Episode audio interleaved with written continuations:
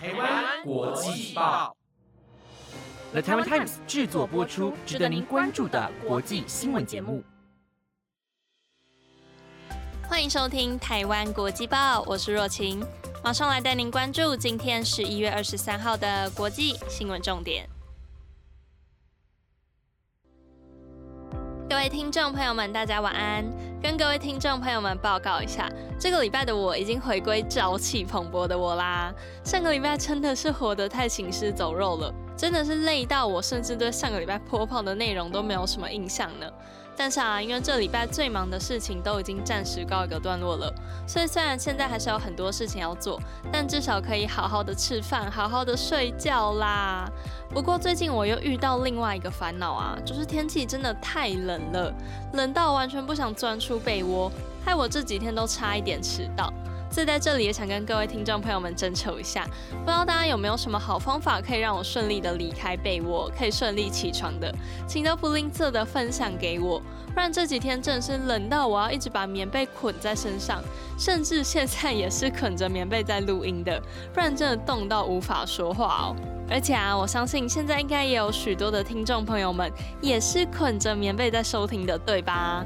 毕竟都到了睡觉时间了，可以名正言顺的躺在被窝里，享受被窝温暖的怀抱。好啦，那一样为了不耽误大家的睡觉时间，我们现在马上就一起来边享受温暖的被窝，边一起来了解今天的国际新闻吧。那今天要带大家一起来追踪阿富汗的消息，还有全球最大电信设备公司之一爱立集团的并购案，以及日本的缆车居然不是载人，而是载鱼竿，这到底是怎么回事呢？如果想知道答案以及更多精彩的新闻内容，那就要一起听完今天的台湾国际报哦。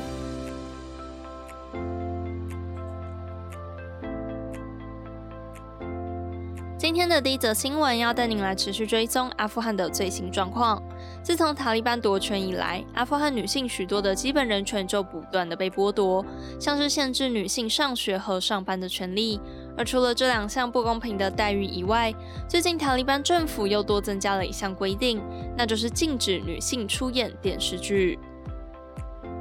塔利班在接手阿富汗政权的时候，曾经承诺过会尊重女性，不会像第一次统治阿富汗的时候一样全面禁止女性的所有权利。女性将可以继续工作和读书。但是从现在阿富汗国内的状况来看，虽然些许女性的确可以继续上学和工作，但更多的是被限制在家中，无法前往学校或是工作场域，甚至现在连电视剧也被禁止出现含有女生出演的画面。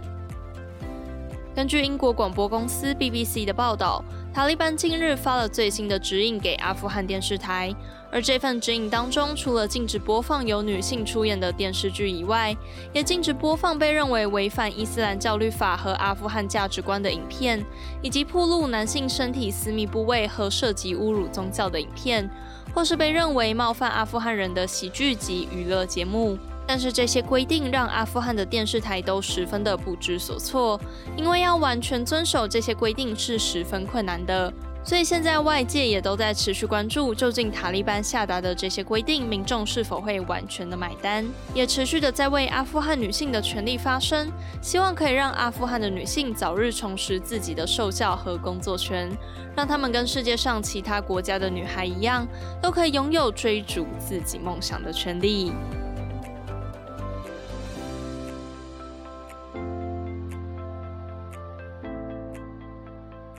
下则新闻要带您来持续关注欧洲难民的问题。在前两周都曾经播报过，许多民众从白俄罗斯通关来到了波兰边境，试图要进入波兰和其他的欧洲国家。欧盟也指控这背后都是由白俄罗斯在操作的。而白俄罗斯除了先前否认过这项指控以外，今天也针对这个问题做出了最新的回应。波兰的边境现在依旧挤满了大批的难民。根据波兰的边境护卫队表示，白俄罗斯的军队依旧持续的在将移民带往边境，这让波兰十分的头痛。波兰总理莫拉维茨奇也在昨天说出了重话，他警告大家，白俄罗斯边境的移民问题可能会引发更严重的事态。对此，白俄罗斯总统卢卡申科表示，他们必须和波兰人沟通，以展现他们并不是野蛮人，因为白俄罗斯也不希望冲突升级演变成战争。而卢卡申科总统的发言人表示，白俄罗斯现在全国包含了边界，大约有七千名移民。如果移民们愿意，白俄罗斯将会负责把五千名移民们送回家。但是德国必须接手一部分的移民，并称德国总理梅克尔将和欧盟进行谈判，建立通往德国的人道走廊。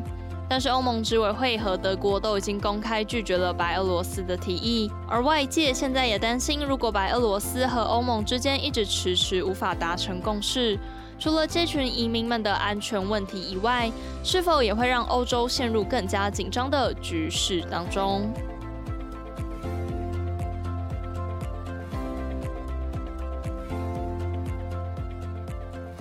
上一则新闻提到了白俄罗斯。那接下来的这篇新闻要带大家关注到的，则是俄罗斯的消息。先前俄罗斯就传出疑似在乌拉克边境正在进行一些军事活动，让两国之间的局势十分的紧张。而最近也有消息公称，俄罗斯已经准备就绪，即将在明年入侵乌拉克，这让现在各国都严阵以待，紧盯两国之间的局势变化。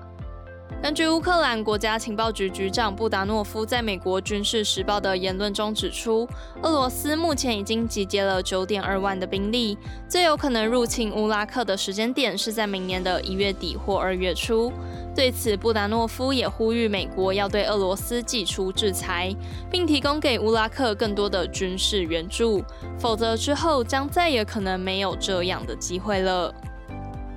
但对此，俄罗斯则发声明表示。各国号称俄罗斯已经准备好军队要入侵乌拉克的讯息是绝对错误的消息，并表示这些资讯都是由美国官僚编造出来要吓唬全世界的，也指控西方主导在这个问题上发起了一场资讯战，目的是为了要使两国紧张的情势更加的恶化。而现在各国各说各话的发言也让外界摸不着头绪，只能密切观察两国之间的所有风吹草动。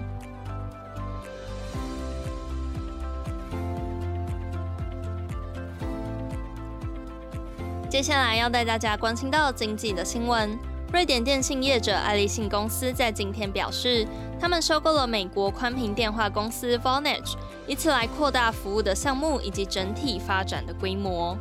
爱立信集团是全球最大电信设备公司之一，现今手机不可或缺的蓝牙技术也是爱立信集团在一九九四年创建的。而蓝牙技术的热潮，甚至让爱立信总部的所在地西斯塔被外界称为“无限谷”。由此可见，爱立信集团的影响力。但爱立信集团的规模似乎还会再持续的扩大，因为昨天爱立信对外宣布，他们已经以六十二亿美元，大约是新台币一千七百二十三亿元的价格，收购了美国云端通信供应商 Vonage，成为了爱立信这几年来最大笔的并购交易案。Vonage 成立于二零零一年，是在美国纽约证券交易所上市的 IP 电话和绘画发起协定的网络公司。近年来则发展成以云端为基础的通讯平台。而 Vonage 的总部位于新泽兰，在北美、欧洲和亚洲拥有两千多名客户。而这次爱立信集团以每股大约五百八十三元新台币买下 Vonage。这个价格和 Vonage 在纳斯达克挂牌的股票十九日收盘价相比，多了百分之二十八。根据爱立信集团表示，Vonage 董事会一致通过了这次的收购案，也表示 Vonage 将以原来的名称继续经营下去。而外界现在也都在持续关注，今后爱立信集团和 Vonage 的并购是否会让电信界的市场生态产生什么巨大的变化。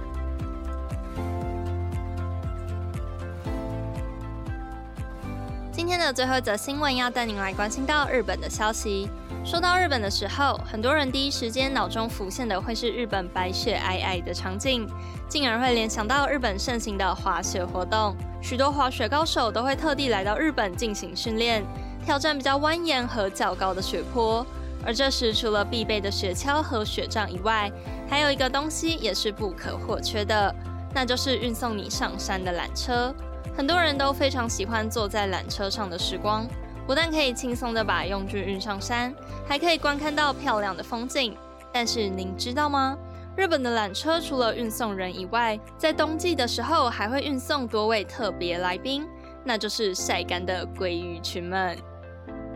日本北海道登别市的熊牧场每年都会运用空中缆车晒鱼干，因为经过这种方式风干的鱼干味道会比较好，牧场内的熊都十分的喜欢，所以牧场往年都会准备大约两百多只的鲑鱼干来搭缆车。不过今年因为鲑鱼欠收，所以只准备了一百五十只左右，但是吊在缆车上面还是一样很吸睛。而今年的缆车鱼竿一号也已经出动，预计会运行到明年三月上旬。所以，如果对于这种鱼竿缆车有兴趣的朋友们，等疫情趋缓之后，不妨可以考虑前往北海道看一看这难得一见的空中奇景。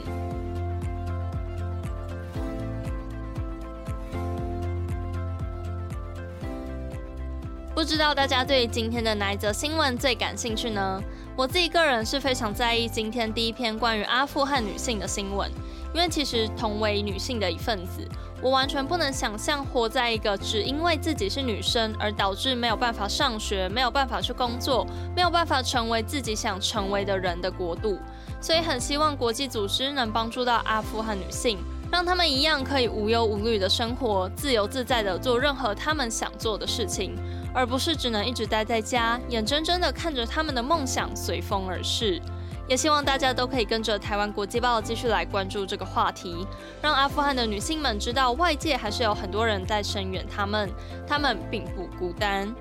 好啦，那今天的国际新闻也暂时告一个段落了。以上的新闻内容皆由了台湾 Times 制作播出，感谢各位的收听，我是若晴，我们下个礼拜日见。